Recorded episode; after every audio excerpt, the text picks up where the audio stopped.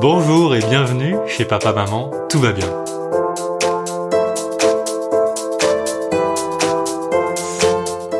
Alors, je sais, je sais ce que vous allez me dire. Vous allez me dire, Béranger, tu veux faire le tour du monde en podcast. Sauf que là, tu es en train de refaire un pays que tu as déjà fait. Mais, mais aujourd'hui, j'interviewe quelqu'un, je suis tombé sur quelqu'un avec plein de qualités, dont la qualité première est qu'elle est malgache et qu'elle va pouvoir nous parler de Madagascar comme personne, nous parler de sa famille, nous parler des traditions, nous parler de ce que c'est la vie malgache, de nous parler des fêtes traditionnelles. Elle va pouvoir même nous parler malgache avec un accent authentique. Et cette personne, elle s'appelle Michou et elle va pouvoir nous présenter Madagascar comme personne. Salamé Michou. Salamé Béranger. Invovo. PDB Vovo. PDB Vovo. Non, mais on dit souvent euh, Tis Vovo à chaque fois qu'on pose cette question. Tis Vovo. euh, Soche Betsaka pour euh, avoir dit euh, Timanine, Timanine, Afakamana au podcast. Merci beaucoup, Soche Betsaka. Avec plaisir. Alors, je voudrais commencer par le fait que tu sois malgache, et je sais que tu es fière d'être malgache et heureuse d'être malgache. Est-ce que tu peux nous dire pourquoi? Oui, bah, je pense que hum, je suis reconnaissante euh, d'être malgache parce que justement, en fait, euh, après avoir euh, euh, fait mes études supérieures, je me rends compte un peu de, de ce qui se passe dans le monde et euh, je vois un peu mon pays et je vois que il y a plein de choses encore à faire. Il y a certes énormément de problèmes qui se passent dans le pays, mais ça veut dire que autant de problèmes euh, signifie autant de solutions aussi à mettre en place.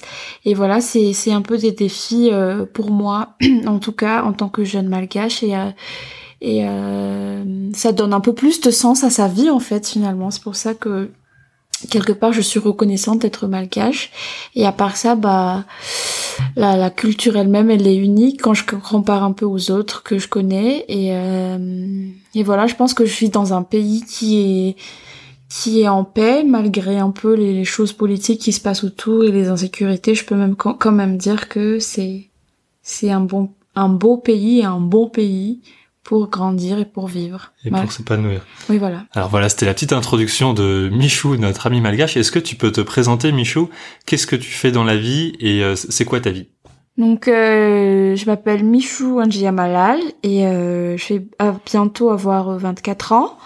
Euh, j'ai grandi dans la périphérie nord de la capitale qui est Antananarivo.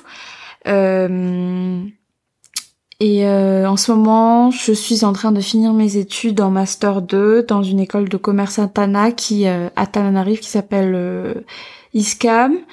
Euh, donc je fais un master en management en développement durable et en même temps je travaille pour une organisation non gouvernementale qui travaille pour euh, l'éducation de, de, qualité pour les enfants et jeunes malgaches depuis presque sept ans et euh, on peut dire que j'ai trouvé ma passion qui est l'éducation et, et voilà à peu près sur moi. Ok, on va revenir, on va reparler de ta famille et puis de ta vie euh, au nord de Tana, la capitale de Madagascar. Mais avant ça, je voulais te parler d'un sujet qui revient le plus et qui est associé à Madagascar, qui est C'est euh, ben, c'est quoi la culture malgache? Sur la nationalité du président, je sais pas, il y a tellement de choses.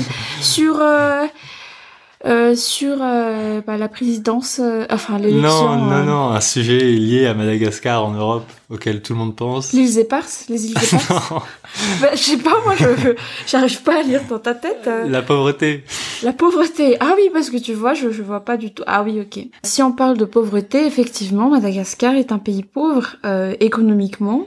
Donc, euh, si euh, vous avez la chance de visiter Madagascar dans la capitale ou euh, dans les régions, dans les 22 régions qui sont à Madagascar, il y a la pauvreté économique, effectivement. Mais si vous passez un peu plus de temps qu'un qu'un séjour de tourisme, par exemple, et que vous, vous avez la, chance de fréquenter les, malgaches dans la campagne ou aussi euh, bon dans la capitale c'est la vie un peu plus difficile mais il y a vraiment une euh, une notion de générosité en fait et euh, que que les gens de la campagne ou euh, les gens des, des, des, côtes de Madagascar ont qui font que pour moi euh, la vie la vie de tous les jours est, est certainement euh, difficile de trouver quelque chose à manger pour la majorité des malgaches. Mais c'est le c'est le sens du du Fiavanen qui veut dire la fraternité quelque part qui qui fait que pour moi il y a une certaine richesse que que je ressens quand je suis quand je sors un peu de la capitale et quand je vais dans les autres régions. Donc toi, tu dirais en région, ok, euh, on n'a pas accès à tout, mais il y a une certaine richesse qui est la générosité, la richesse euh, humaine des gens? Oui, exact. Oui, c'est ça. C'est effectivement ça. Et, et aussi euh, la reconnaissance en fait des gens. Les Malgaches sont très, une, bonne partie est, est, religieuse et croit en Dieu. Et il y a cette reconnaissance et le, le fait de, de, de, de profiter de la vie et de d'être reconnaissant en fait de ce que tu as, euh, même si tu as très peu, si, si tu as une petite maison. Et, euh, et, voilà, je pense que ça, ça fait partie des choses où euh, où matériellement en fait, c'est c'est pas c'est pas ça qui définit le bonheur des Malgaches. Alors je veux aussi parler d'un aspect en termes de richesse. Il y a aussi une énorme richesse de talent ici.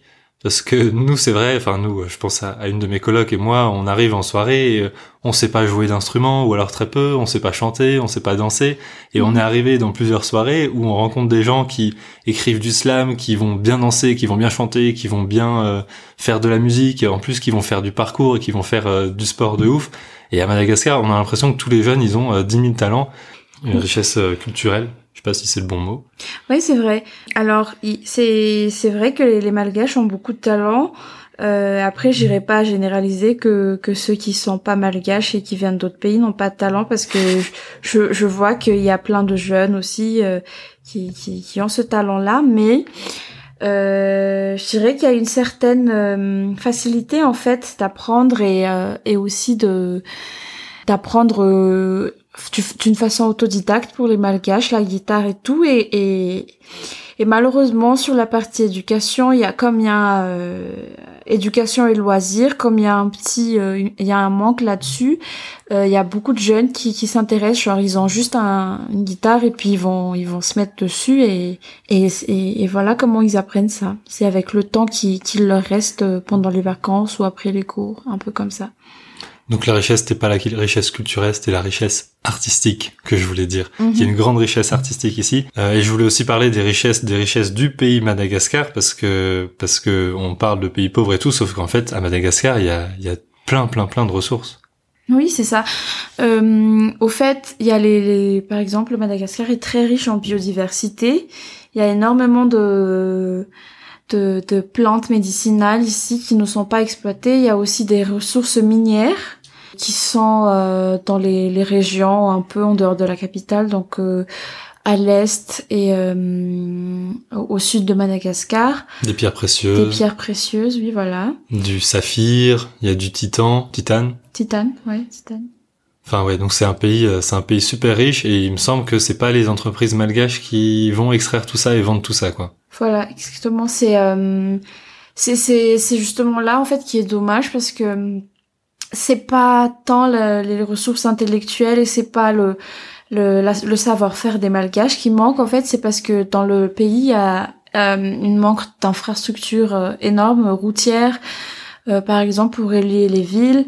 Et puis euh, il y a une manque de de, de, de système qui, qui permet que les jeunes qui finissent leurs études que ce soit à l'étranger euh, ou à Madagascar ait une opportunité pour s'épanouir. Et bien évidemment, il y a aussi la corruption qui est qui est qui est un système très lourd aujourd'hui. Euh, pour que qui qui dégoûte les jeunes on va dire et, et qui font qu'ils veulent tous partir euh, à l'étranger parce que la vie est plus plus facile là-bas et euh, et voilà euh, mais par contre, euh, pour, il euh, n'y a pas de doute qu'il y a tellement de choses à exploiter ici à Madagascar en, en termes de ressources.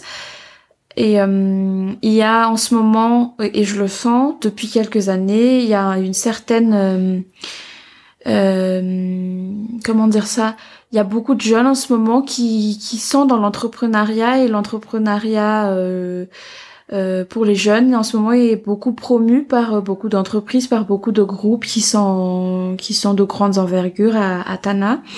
Et euh, ça, c'est quelque chose qui est vraiment euh, touchant personnellement pour moi. Bah, merci beaucoup d'avoir résumé les richesses malgaches qui ne se résument pas à un pays pauvre et avec des richesses de partout. Est-ce qu'on peut parler de famille? Mhm. Parce que toi, tu es un exemple parfait, tu as des parents malgaches, tu es malgache, tes parents et toi, tu as fait toute ta vie à Madagascar.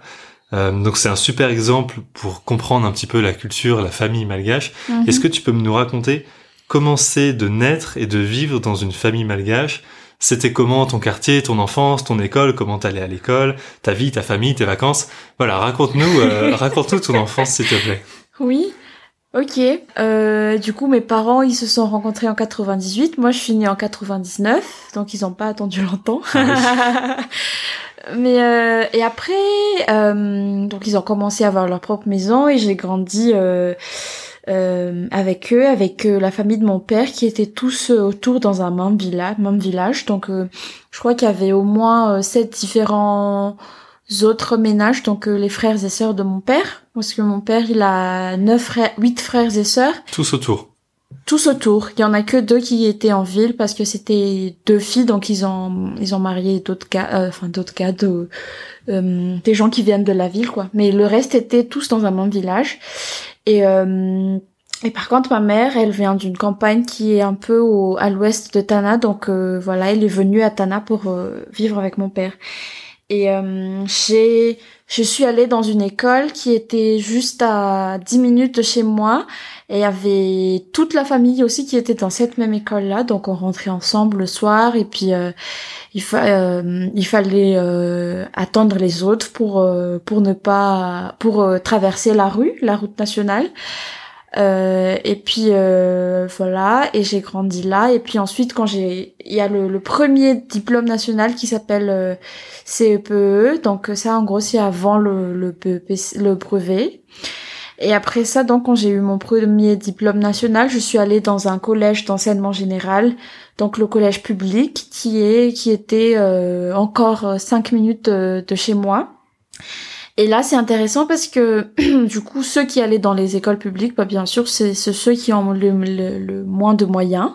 Et par contre, moi, je pense que ça fait partie des choses où aujourd'hui, je- j'ai un parcours différent que les autres élèves qui étaient dans la même classe que moi. C'est que j'aimais beaucoup apprendre et j'aimais beaucoup le français. J'étais quelqu'un qui participait beaucoup en classe. Euh, moi, mon histoire, c'est qu'il y a eu des, des, des Français, des Françaises, deux Françaises qui étaient venues à Madagascar pendant le mois d'août, qui m'ont donné un cours de français. Et c'est là où euh, je me suis... je en fait, à Madagascar, dès que tu es en contact avec un, un étranger, c'est quelque chose de super. C'est comme si t'avais gagné au loto, quoi. Genre, euh, t'arrives à parler avec un vasa. C'est comme ça que qu'on appelle les Européens ou ceux qui qui sont pas malgaches ici. C'est c'est comme si t'avais gagné au loto et t'es t'es quelqu'un de super en fait quand tu tu arrives à, à engager une conversation avec eux. Et c'est à ça, c'est près. vrai dans la campagne, ça. Parce que en Atana, la capitale, c'est pas forcément. euh, Si c'est si c'est le cas. En fait, c'est en, en dehors un peu du, du cercle expat, on va dire, qui est un peu voilà. Si moi par exemple, je fais pas, je connais un peu pas mal d'expats et c'est pour moi c'est quelque chose de, de normal un peu. Mais euh, si par exemple moi mes collègues ici, s'ils voient euh, s'ils voient un vasa ou par exemple ma la famille de mon père par exemple, tu vois, qu'il y en a qui sont à Tana, bah c'est c'est quelque chose de, de super quoi.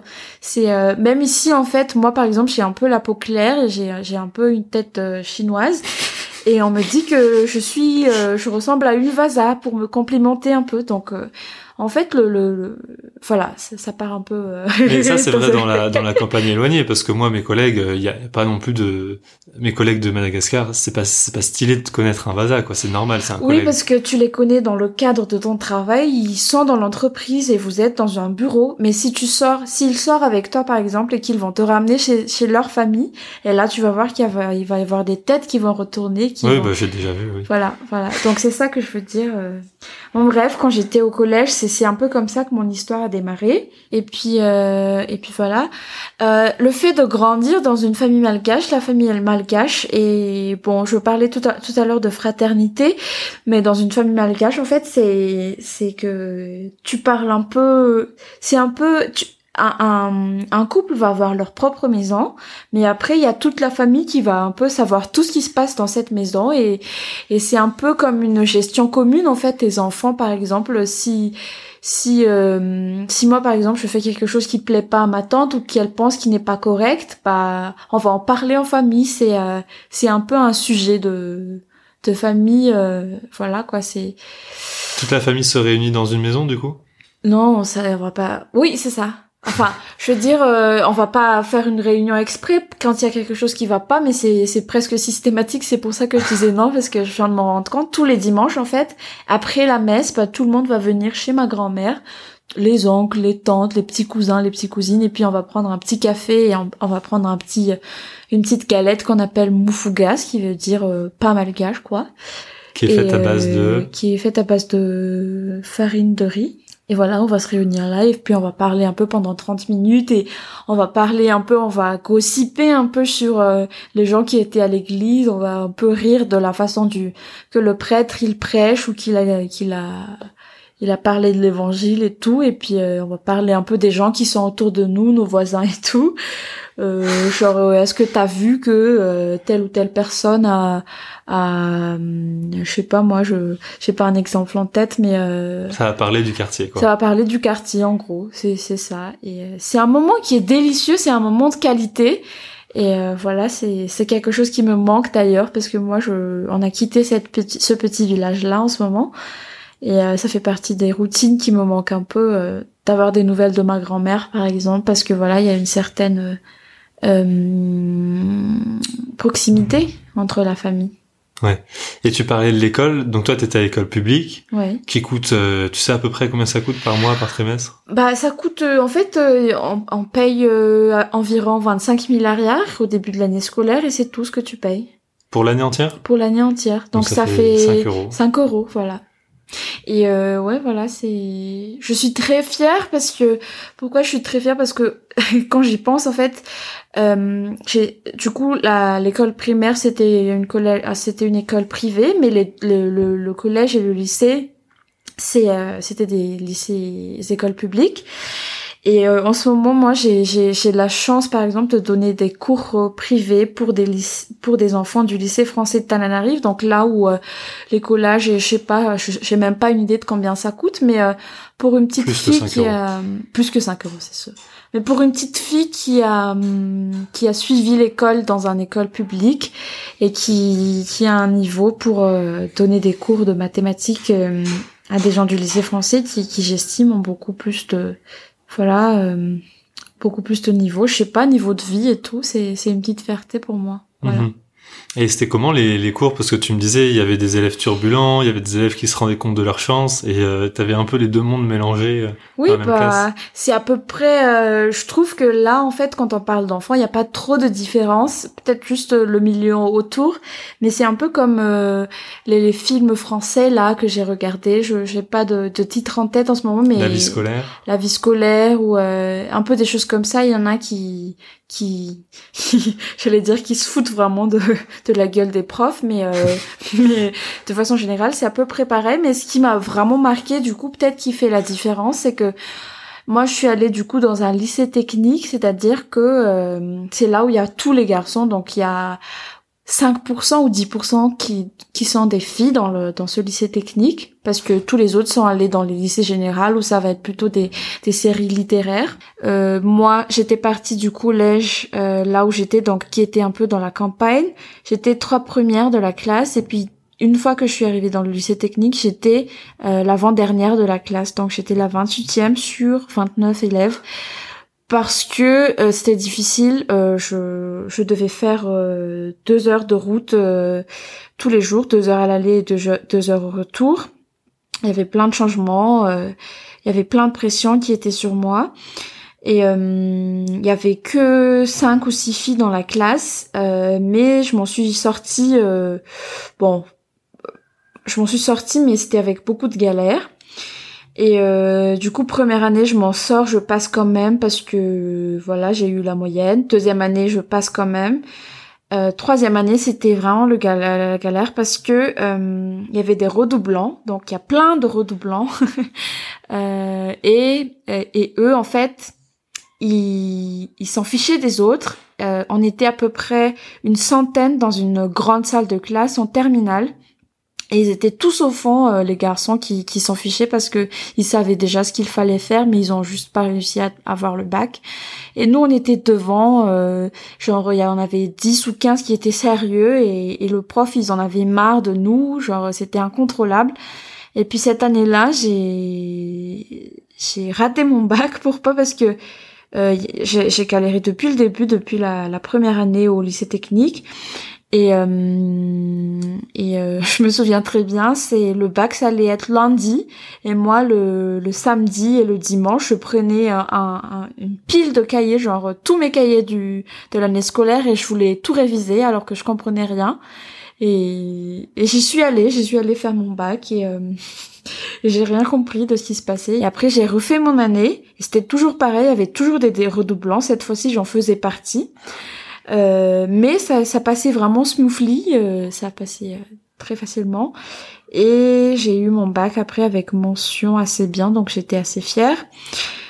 Et euh, voilà à peu près mes années scolaires à Madagascar, à Tananarive. Ok, j'aurais bien bien plein d'autres questions, mais le temps presse parce que j'ai d'autres questions encore plus intéressantes à te poser. T'as parlé un petit peu de ta famille et toi, ta famille, ta famille éloignée, elle habitait avec toi toutes Ou alors il y avait la famille qui était encore plus loin Oui, bah il y avait, euh, au fait, dans le très bonne question, c'est qu'il y avait toute la famille de mon père qui était dans le même village.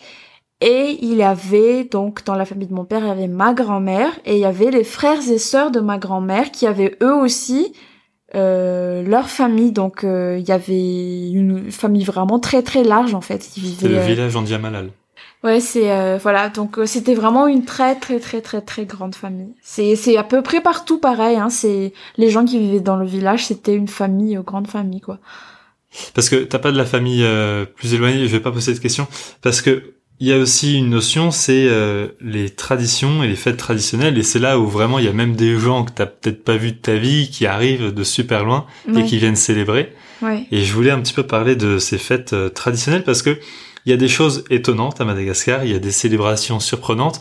Moi qui habite ici depuis longtemps et qui en entend parler beaucoup, ça me choque plus, mais je pense que quelqu'un qui ne connaît pas du tout va se dire mais quoi Et j'aimerais bien qu'on parle d'une des premières fêtes de la vie d'un garçon, la circoncision. Est-ce que tu peux nous parler de cette fête traditionnelle qui rassemble qui rassemble la famille entière et euh, qu'est-ce qui se passe de surprenant dans cette famille, euh, cette fête? Dans cette fête, ouais. Euh, oui, alors un petit garçon, en fait, euh, ce n'est pas encore un homme s'il n'est pas circoncis. Donc euh, à l'âge à peu près de 3, 4, 5 ans, il y en a qui le font quand ils ont un peu plus que ça, mais il va y avoir ce qu'on appelle la circoncision et euh, c'est une fête effectivement. Donc ce qui va se passer c'est que la famille euh, du petit garçon va annoncer que voilà ce sera le jour de, de sa circoncision. Il y aura toute la famille qui va qui vont venir euh, la veille et donc pendant la nuit donc la, la, la, veille du Didi Poach c'est comme ça qu'on l'appelle tout le monde va faire la fête et tout le monde va faire en sorte que l'enfant ne dort pas. Donc on va les distraire pendant toute la nuit. Euh, en, faisant la fête, en buvant de, l'alcool, euh, en jouant au domino, euh, et on met tout un. Ça dépend de, de, de, là où ça se passe, mais généralement c'est pareil. On met on met vraiment un espace où tu vas faire la fête, un peu comme une sorte de, de piste en fait. Et tout le monde va danser. Et au matin, au petit matin, à... Et juste avant, pour le, bébé, pour pas qu'il s'endorme, on lui donne des baffes ou on le fait danser Comment ça se passe ah, On le fait danser, on le fait danser, on lui donne, euh, je sais pas, des, des jouets, on lui donne des bonbons, on... En, fait, même le lit, en fait, on, on, le fait, on le rend pas accessible pour que il euh, y a un coin où tout le, quelqu'un va pouvoir s'endormir euh, tout doux, quoi, doucement. Et le petit, il va sentir ça arriver, et il va dire, oulala, là là, il va pas comprendre. Il va pas, il comprend rien en fait le petit. Mais euh, bon, les parents, il euh, y en a qui qui qui le préparent quand même quelque part, genre euh, ils vont dire on va t'enlever en fait la petite puce, le, le paraskel, c'est comme ça qu'on le dit en malgache. Ça veut dire petite puce? Petite puce, ah, ouais. Donc on va t'enlever ta petite puce demain et il y aura tout le monde et et après on va dire qu'après il va, il va y avoir tout le monde qui, qui, va lui donner euh, des jouets et tout. Donc le matin, euh, vers 4 heures, les, hommes vont aller chercher euh, ce qu'on appelle le Ranmair, c'est-à-dire euh, l'eau forte euh, dans une, une rivière pure encore à cette heure-là.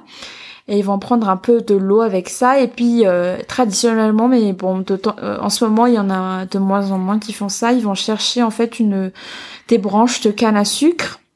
C'est c'est significatif de la de la hum, comment on appelle ça euh, euh, douceur non pas douceur mais euh, Sucré. sucré voilà et euh, et on va et, et on va utiliser ça donc euh, on va euh, utiliser euh, le rhum aussi avec ça. Tout le monde va prendre un peu de rhum.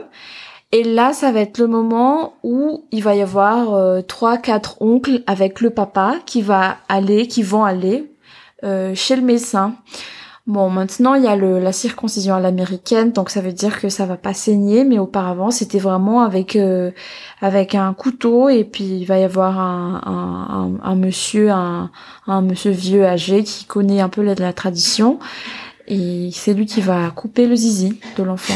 Avec coupage zizi. Hein, Coupage de zizi, ouais. Un Et, bout de euh, zizi. un bout de zizi.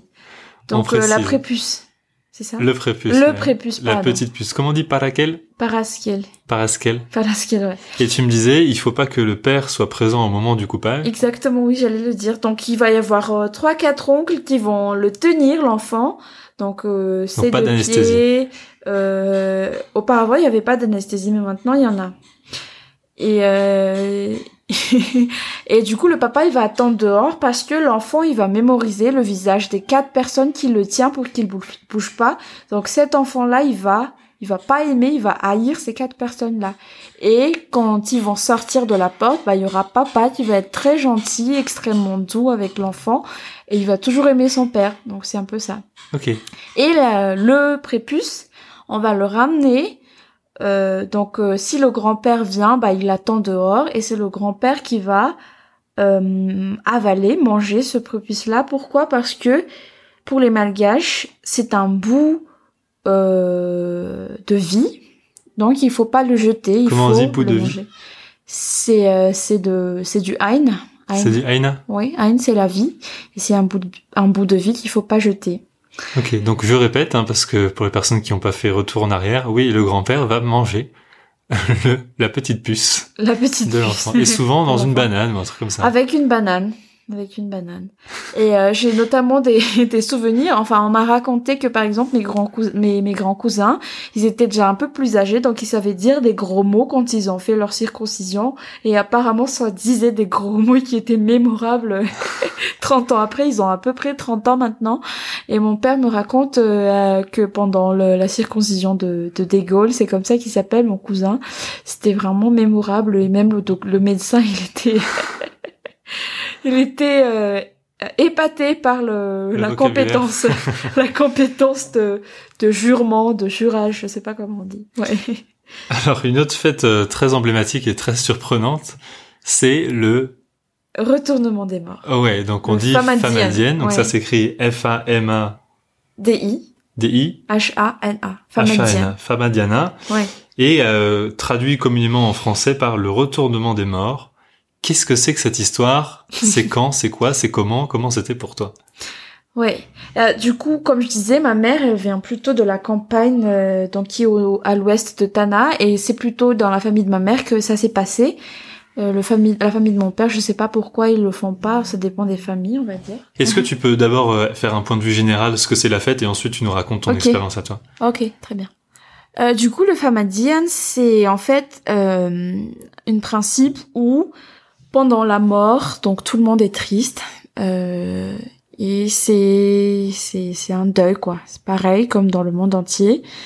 Euh, et sept ans après, ce ne sera plus la tristesse, ce sera une joie de déterrer la personne euh, et de, de le recouvrir de linceul parce que pour les malgaches, bah, au fil du temps, le la personne qui est morte, on appelle ça le razan, c'est les ancêtres, ils vont avoir froid dans le tombeau, donc il faut les recouvrir de linceul.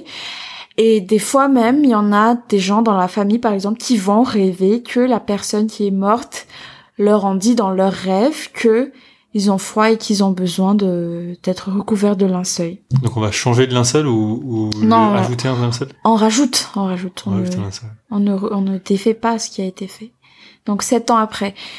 Euh, donc je voulais juste souligner que ça dépend si, euh, par exemple, si quelqu'un meurt, si c'est quelqu'un de jeune, donc là ça va être triste, mais si c'est quelqu'un d'âgé pour les malgaches, bah, tout le monde va être triste, mais reconnaissant d'avoir eu la personne et ça peut être même, euh, enfin c'est pas aussi triste que si c'est un jeune qui meurt, quoi, ou si c'est quelqu'un qui a, je sais pas, moins de 50 ans ou quelque chose comme ça. Donc si c'est un grand-mère, un grand-père, ça va être l'occasion de revoir la, la grande famille et c'est pas tellement triste. On peut faire du bruit, on peut, on peut chanter, euh, voilà, c'est pas, c'est pas trop trop triste, quoi. Mais il y a même des chants. C'est il y a de la danse, il y a des chants. Il y a des chants. Ah oui, oui, oui, oui. C'est pour les malgaches, c'est bon. Il y a des familles à Tana qui le font de moins en moins, encore une fois. Mais dans les, les, je me souviens quand ma grand-mère était morte, par exemple, il y avait tout le village qui venait de, de, de- il y avait des gens qui venaient des villages qui, qui étaient super loin de, de chez mon grand-père, qui étaient venus pour chanter justement, honorer ma grand-mère et genre, il y avait euh, ma grand-mère qui était à l'étage et il y avait sur la, le, le grand cours de mon papa, mon grand-papa, il y avait il y avait plusieurs groupes en fait et ils vont chanter tour à tour. Donc euh, c'est une compétition qui chante le mieux, qui chante le plus fort, qui a eu la meilleure harmonie de voix pour euh, soutenir la, fam- la famille, pour encourager la famille parce que ma grand-mère elle était quand même euh, relativement jeune, elle avait 64 ans. Et, euh, et voilà, pendant tous les, les deuils, en fait, donc la nuit, il va y avoir du chant, de la, des chansons. euh. Et, et ça, peu importe, en fait, si c'est un jeune, si c'est si c'est c'est un adulte, euh, voilà. Donc toi, t'as été au retournement des morts de ton arrière-grand-père. Et vous avez ouvert le tombeau, vous l'avez sorti, c'est dans un cercueil, c'est comment Et qu'est-ce que vous avez fait après? Vous avez rajouté un drap et vous l'avez remis dedans ou euh, ça se passe comment? Alors, il faut savoir un truc, c'est que Madagascar, c'est un pays durable. non, c'est juste un- une blague. Mais les cercueils, euh, ça se réutilise ici. Donc, euh, on n'enterre pas les morts avec un cercueil. En fait, dans un tombeau, je suis déjà entrée là-dedans parce que justement, c'est c'est une culture que tu rentres là-dedans quand tu enterres quelqu'un et que tu regardes où est-ce que tu as mis ta la, la famille. Euh, du coup, il y a comme des étages en fait, comme des, étalages dans, bon, je dirais pas euh, le- une bibliothèque dans une bibliothèque, voilà, exactement. et euh, il y a un- une cage, par exemple, ça c'est la famille euh, de Rakut Malal, ça c'est la famille de Anjia Malal, et ainsi de suite. Et c'est quand même un tombeau de la grande famille. Et tu vas mettre un petit bouteille, une petite bouteille, et à l'intérieur tu mets le nom complet de, de la personne qui est décédée. Donc tu le, tu le, tu le mets dans les linceuls qui en couvrent, qui la personne. Et donc le cercueil, bah on le laisse en dehors, on va pas le ramener dans le tombeau. Donc il y aura que des, comment tu appelles ça, que des, que des corps qui sont enroulés en fait. Et euh, moi par exemple pour ma grand-mère, bah je sais où est-ce qu'elle se trouve dans le tombeau. Euh... Et c'était quoi déjà? Dans un tombeau, on met toute la famille euh, proche, par exemple tous les descendants de ta grand-mère, ou alors il y aura même des ancêtres de ta grand-mère? Oui, il y a des ancêtres. Par exemple, ma grand-mère, elle est enterrée euh, avec mon arrière arrière grand-père. Ok, et les deux s'appelaient Andia Malal ou elle, elle avait plus rien à voir avec Andia non, non, non, c'est c'est différent. Bah non, elle a pas. C'est c'est mon grand-père. C'est le temps. En fait, les femmes sont enterrées dans le tombeau de leur mari. Ok, donc toi, tu seras pas enterré avec ta grand-mère? Je serai pas enterrée avec ma grand-mère. Ok. Voilà. Ça, obligatoirement, tu peux pas demander à l'être ou. Si tu peux, si tu peux demander, bien sûr que tu peux demander d'être euh, enterré. Euh, si tu t'entends pas bien avec ton mari, par exemple, tu peux dire moi je veux pas être enterré chez le tombeau de de mon mari parce que je m'entendais pas bien avec ma grand-mère à l'époque, euh, ma ma belle-mère à l'époque. Tu peux être euh, demandé d'être enterré euh, chez ta famille. J'ai posé cette question. C'est très glauque, tu vas être enterré. Oui, dans, dans très longtemps, on l'espère. Tu seras pas enterré demain avec ta grand-mère. Et alors toi, du coup, quand tu as sorti ton arrière-arrière-grand-père, qu'est-ce que vous avez fait avec? Oula. Alors. Euh... euh, Pourquoi on dit retournement même? On dit retournement des morts. Pourquoi? Parce qu'on sort le mort. Donc tout le monde, toute la famille, donc c'est vraiment, je sais pas, au moins 500 personnes, peut-être 1000 personnes autour du tombeau, qui vont s'asseoir, qui vont faire la fête. Et qu'est-ce qu'ils vont faire? Bah ils vont mettre les les rases, les ancêtres, que c'est comme ça qu'on les appelle, sur leurs euh, cuisses. Donc tout le monde va se mettre un peu euh, assis euh, et on accueille le, les ancêtres comme ça et on va les couvrir de linceul. Et après, on va les mettre au soleil parce que voilà, il a, il a froid, un peu comme ça. Et puis après, on va danser avec eux, donc on va les mettre sur la tête comme ça. Euh, donc il y a un peu comme dans un spectacle où quelqu'un saute dans la foule et euh, voilà, c'est exactement comme ça. Et on va danser avec. Et là, euh, il y a un cri qui, qui dit euh, ça veut dire où sont les descendants de cette personne euh, là? Et tout le monde va crier Wouh Et puis c'est c'est la joie. Donc voilà, c'est c'est un moment en fait de se dire la personne est heureuse là où elle est et c'est la joie. Les gens ici aussi peuvent être joyeux et être avec cette personne. Enfin, cette personne, c'est plus une personne, mais euh, voilà, voilà la culture. Tradition euh, presque unique au monde. Je crois que ça se fait aussi dans un autre pays, mais je pourrais plus dire la région. Mais presque une tradition euh, complètement unique au monde, ce que vous faites. Quand on a recouvert de linceul les, les ancêtres, on va les, les ramener dans le village euh, et on va refaire un peu comme euh, comme à l'époque où il va y avoir des gens qui vont chanter un peu comme euh, le deuil, mais cette fois-ci c'est vraiment la fête. Et là il y a ce qu'on appelle le Varbemiak, qui veut dire euh, riz avec euh, beaucoup d'huile. En fait, euh, la famille, justement, c'est pour ça que ça coûte très cher de, de faire le famadian, le, le, retournement des morts, parce que tout le monde va dépenser énormément. Donc déjà pour se déplacer pour venir, pour tuer des des, des, porcs, euh, des, des zébus, et puis pour ils vont mettre tout leur récolte de, de riz pour nourrir tout le village, littéralement. Et et euh, ils vont mettre les plus beaux habits et puis ils vont acheter les plus beaux tissus dans le marché pour recouvrir les morts. Donc euh, ils vont, on va nourrir le village et c'est c'est ça veut, ça dire que euh, après coup, on va demander est-ce comment ça a été la nourriture là-bas pendant le famadien de telle ou telle famille? est-ce qu'il y avait énormément d'huile ou pas du tout? L'huile, en fait, ça vient de, de la viande de, de porc. C'est euh, c'est comme ça et, euh, et voilà. Et c'est là l'occasion aussi. Pourquoi c'est dépensière? Parce que tout le monde va venir pour euh, pour donner une petite enveloppe euh, où il y a de l'argent à l'intérieur à donner. Et puis l'année prochaine, quand ça va être le tour d'une autre famille, bah moi, la famille de mon grand-père, ils vont aller là-bas et puis ils vont faire pareil, ils vont manger et puis ils vont donner de l'argent dans une petite enveloppe. D'accord, c'était le, le Famadian, donc qui est une fête très joyeuse au final on revoit la famille et euh, on célèbre euh, les 7 ans, c'est ça, 7 ans, 14 ans, 21 ans de, de la mort de quelqu'un. Mm-hmm. Si tu nous invites chez nous, Michou, n'importe quoi, si tu nous invites chez toi, Michou, et qu'on vient, par exemple, une petite semaine vivre chez toi, qu'est-ce qu'on va manger euh, le soir? Qu'est-ce qu'on va manger au petit déjeuner, par exemple? Mm-hmm. Alors, euh, le riz, c'est sûr.